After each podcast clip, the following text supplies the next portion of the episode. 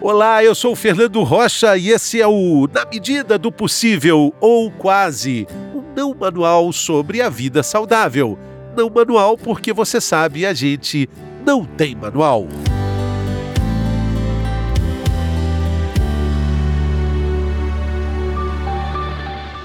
A saúde está doente. O título desse episódio também é o título do livro lançado recentemente pela enfermeira com especialização em oncologia e pesquisa clínica Manu Rios. É, partindo da definição clássica da OMS sobre o que é saúde, não é só a ausência da doença, a Manu propõe uma mudança de comportamento que envolve vários aspectos da nossa vida. Porque, ouça bem, o Brasil tem hoje números alarmantes de obesidade, depressão, diabetes, o que só faz aumentar ainda mais os índices também alarmantes da inatividade física. E o pior é que não existe uma luz no fim do túnel. Esses números aumentam a cada ano. Mas se não existe uma luz no fim do túnel, pelo menos tem um livro para a gente falar sobre isso. Que alegria ter aqui Manu Rios. Bem-vinda. Obrigada, Fernando. Eu que agradeço pelo convite. É um prazer enorme estar aqui com vocês e estou aqui à disposição. Muito legal o seu livro.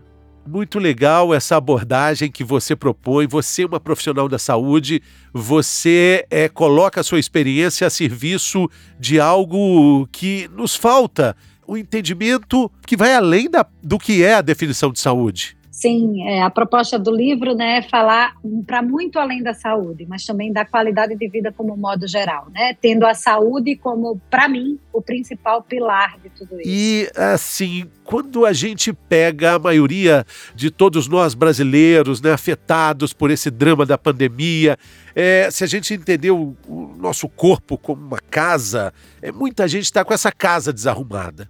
Como é que a gente começa a organizar? Como é que a gente começa a colocar essas coisas em ordem?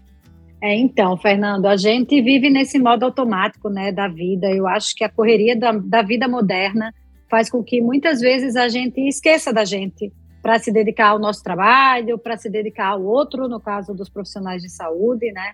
E às vezes fica muito difícil resgatar tudo isso, porque eu vejo muitas pessoas que têm dificuldade de saber por, exatamente por onde começar né? E eu falo que se você não começar da sua saúde, todo o resto fica mais difícil, né? Como que você vai buscar uma vida melhor? Como você vai buscar uma vida financeira mais confortável se a sua saúde, de um modo geral, estiver comprometida? Tanto a sua saúde física como a sua saúde mental. Então, eu gosto muito da, de usar a analogia do carro, né? Se a gente não consegue, né? Eu duvido que alguém hoje, em sã consciência, pare num posto de gasolina para colocar combustível adulterado no seu carro. Então eu falo, por que, que a gente faz isso com o nosso corpo? Se alimentando de coisas adulteradas, de, de produtos alimentícios cheio de coisas que a gente nem sabe o que é, né? Então, que tal começar realmente pela alimentação? Né? Criou-se esse tabu de que comer bem é caro, quando na verdade comer bem é você descascar mais e desembalar menos, é comer comida de verdade. Então eu gosto sempre de começar assim com o alimento, de começar com o que alimenta o seu corpo de verdade. Quando você alimenta o seu corpo de boas escolhas, de bons alimentos, você gera seu corpo gera mais energia e aí você entra numa retroalimentação, né? Você tem mais energia, você tem mais disposição, você vai querer fazer atividade física, a tua saúde mental também vai se ajustando. Então, não é uma coisa isolada, né? São várias coisas juntas, várias decisões, várias é, atitudes que você toma no seu dia a dia para melhorar a sua saúde como todo e todos os outros pilares da qualidade de vida que eu falo no livro. Exatamente, você fala sobre é, a própria organização financeira, fala sobre autoconhecimento, que é muito bacana. Aliás, tudo começa aí, porque a chave só gira do lado de dentro. Mas, Manu, eu queria voltar um pouquinho no que você está dizendo aí. As pessoas acham que alimentação mais natural é mais cara.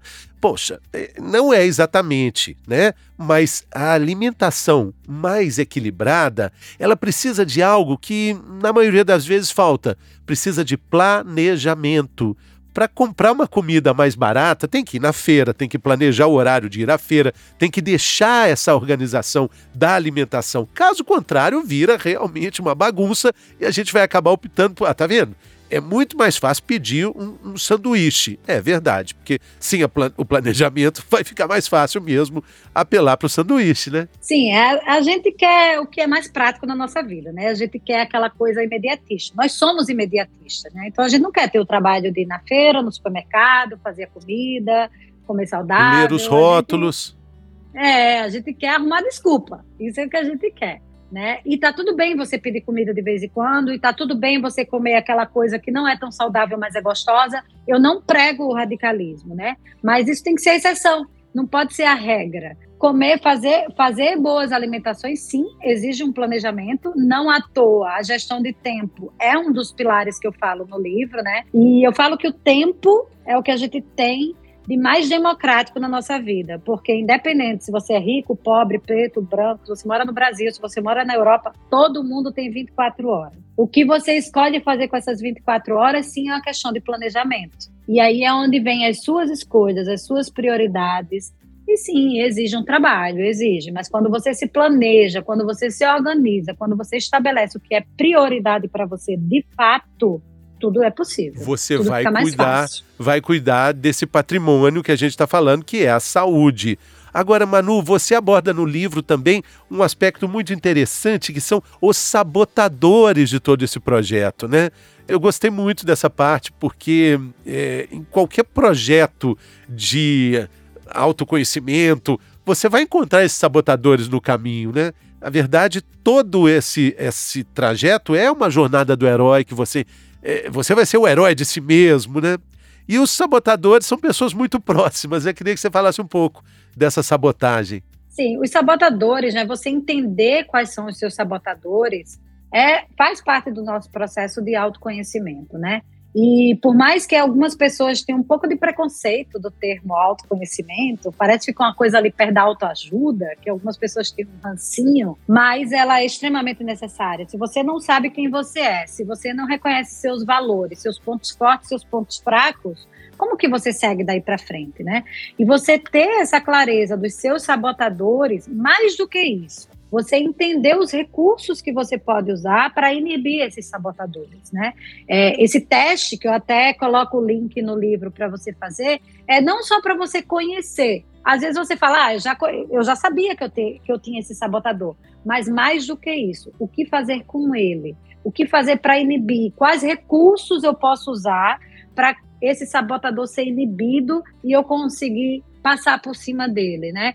Tudo isso faz pra, parte do autoconhecimento. É uma porção de ferramenta que a gente tem, para além da autoobservação, que pode facilitar muito todo esse processo de se reconectar com a gente e realmente buscar o que a gente entende ser o melhor. Exatamente, descobrir quem você é. Fala aí desses quatro pilares. É um trabalho, é um método, é o método SETA? Isso. Eu, quando eu estava em todo no meu processo de autoconhecimento, no meu processo de reconexão e de redescoberta, eu comecei a realmente estudar outros mundos, né? Entrar no, no mundo do desenvolvimento pessoal, do autoconhecimento, entender o que, que eu queria fazer com tudo isso, porque qualidade para mim já era um valor que eu reconhecia e que eu não abria mão. E como eu já tinha implementado isso na minha vida, eu quis transbordar para outras pessoas que eu via, que eu percebia que tinha necessidade disso. Então eu comecei a perguntar para as pessoas o que é qualidade de vida para você. E não foi minha surpresa das pessoas falarem que era ah, ter qualidade de vida é ter mais tempo para estar com a minha família, é ter uma liberdade financeira para ter esse maior tempo, para cuidar mais de mim, conseguir cuidar mais de mim. Então, esses pilares eu encontrei nas respostas das pessoas que me procuravam. E o autoconhecimento, eu gosto de dizer que é a parte que elas precisam, mas elas não sabem que precisam. Então, eu fechei esses quatro pilares que eu criei esse esse acrônio, né, que é SETA é de saúde, educação financeira, tempo e autoconhecimento. E eu chamei isso de método que eu apliquei numa turma de mentoria para profissionais de saúde, que eu trabalhei em cima desse trabalho, né? Trabalhei porque eu teve uma turma e continuo trabalhando em cima desses quatro pilares que eu entendo serem pilares básicos para você buscar mais qualidade de vida, né? Se você não tem tempo, você não consegue cuidar da sua saúde. Se você não tem saúde, você não consegue ter energia e foco para buscar o que faz sentido para você. E, obviamente, a saúde financeira, porque afinal de contas vivemos no mundo capitalista, os boletos chegam, a gente precisa pagar os boletos, né? E realizar nossos desejos, que precisam de dinheiro. Então, a organização financeira se faz extremamente necessária, né? O brasileiro ele tem muita dificuldade de falar de grana. E eu acho que é um assunto que a gente tem que falar cada vez mais. E o autoconhecimento. Não adianta você ter dinheiro, você ter tempo, você ter saúde se você não sabe para onde vai. Se você não tem clareza de onde você quer chegar. E, e, tem aquela, aquele exemplo que hum, Márcio Atala, meu amigo, gosta muito, que é o, o, anúncio de despressurização da máscara que cai no avião. A aeromoça diz: coloque primeiro em você, depois ajude as outras pessoas. Se você não se cuidar, você não tem como é, alavancar o mundo à sua volta. Sim, é, essa, essa reflexão de como que você vai cuidar do outro se você não cuida de si, né? E óbvio, essa analogia com as máscaras de oxigênio é perfeita, né? Ela cabe em qualquer momento, que é se você não colocar a máscara de oxigênio em você, você vai morrer. E quem tá morto não cuida de ninguém. Exatamente. Né? Meio, meio duro falar isso, mas é verdade. Inclusive tem um livro que eu gosto muito, que é um livro que chama A Morte é um Dia que Vale a Pena Viver, da Ana Cláudia Quintana, uma médica paliativista maravilhosa, que ela é bem dura quando ela fala da qualidade de vida dos, da saúde dos profissionais de saúde, né? Ela fala que qualidade de assistência você vai prestar para o outro se você não tem competência para cuidar da sua saúde, né? Uma pessoa que não tem cuidado, que não é cuidada, ela tá cheia de lixo. Ela, é, é, isso é frase dela, né? E lixos não servem para cuidar de ninguém. Então, ela é bem dura. E esse livro foi um, um dos motivadores a seguir falando desse assunto, porque essa é a realidade, né? A gente vê profissionais de saúde que têm bilhares de empregos, pulam de plantão em plantão, pula de trabalho em trabalho e vive nesse, nessa loucura, correndo atrás do rabo. Não tem saúde financeira, porque quanto mais ganha, mais gasta. Não tem saúde física, porque come um monte de besteira, porque não tem tempo de fazer sua própria comida, não tem atenção para isso. Vai também entra na questão da saúde emocional, né? De ansiedade, e aí come com a, com a, ansiedade, a gente sabe essa relação que tem da comida com o comportamento, né? E tudo isso fica muito ruim. Exatamente. Então, não tem como. Se você não está cuidado, a sua qualidade, a qualidade da sua assistência não vai ser tão boa como poderia ser se você se priorizasse, é, se colocasse em primeiro lugar. No início, na, no, na abertura desse episódio, eu falei dos números alarmantes é, que que a gente vive aqui no Brasil, de pessoas com diabetes. Aliás, pela primeira vez na história, temos mais depressivos do que diabéticos, duas doenças quase que interligadas e também ligadas com a obesidade, a depressão, diabetes, a famosa diabesidade e a inatividade física, ou seja, uma coisa vai puxando a outra, que puxa a outra e, e vira um grande buraco, né, né, Manu? Sim, é, e, e, é interessante, eu estava lendo uma matéria esses dias falando da relação dos números da, do sedentarismo com os números do tabagismo. Era uma comparação da quantidade de pessoas que morrem por qualquer causa ou por morte precoce, os números do sedentarismo e do tabagismo estão cada vez mais próximos. Isso é uma coisa que assusta. Né? E, e, a questão do sedentarismo é que o sedentarismo é o principal fator de risco das principais mortes no mundo. Né? Então, tem um, uma pesquisa que mostra que você, é muito melhor você ser uma pessoa com sobrepeso, mas que é ativo, que faz atividade física, do que você ser uma pessoa magra, sedentária. Então, obviamente, a obesidade é um problema, né? Não, não estamos aqui é, cultuando a obesidade, não é isso, mas, tipo, a atividade física é o mais importante de tudo. Se você, o nosso corpo pede movimento, né? Eu gosto muito de falar que água parada gera doença. O nosso corpo é composto de mais de 70% de água. Então, se água parada gera doença, o teu corpo parado também gera doença. As nossas dores físicas pioram quando a gente fica parado, né? Eu tenho uma doença autoimune que ficar sem atividade física para mim é a pior coisa que existe. Então, o nosso corpo foi feito para se movimentar. A gente precisa se movimentar para gerar energia. É uma usina hidrelétrica. Isso. Quando se mexe, quando se movimenta, gera energia. Uma usina então, maravilhosa. Exatamente. Então não tem como, não é, é, inadmissível. Eu não admito que uma pessoa chegue para mim e fale: "Ah, eu não faço atividade física porque eu não tenho dinheiro", como eu ouvi esses dias. Eu falei assim: "Se sua casa não tiver uma escada, você pode dar uma volta no quarteirão. Se você chega no teu trabalho, não vai de elevador, trocar, vai de escada, vai trocar de... a escada rolante pela escada física. A lista de a, a lista de movimentos possíveis é, é imensa e esses movimentos estão no nosso entorno, na rotina de sempre. Manu, eu queria que você falasse como é que as pessoas podem adquirir o seu livro.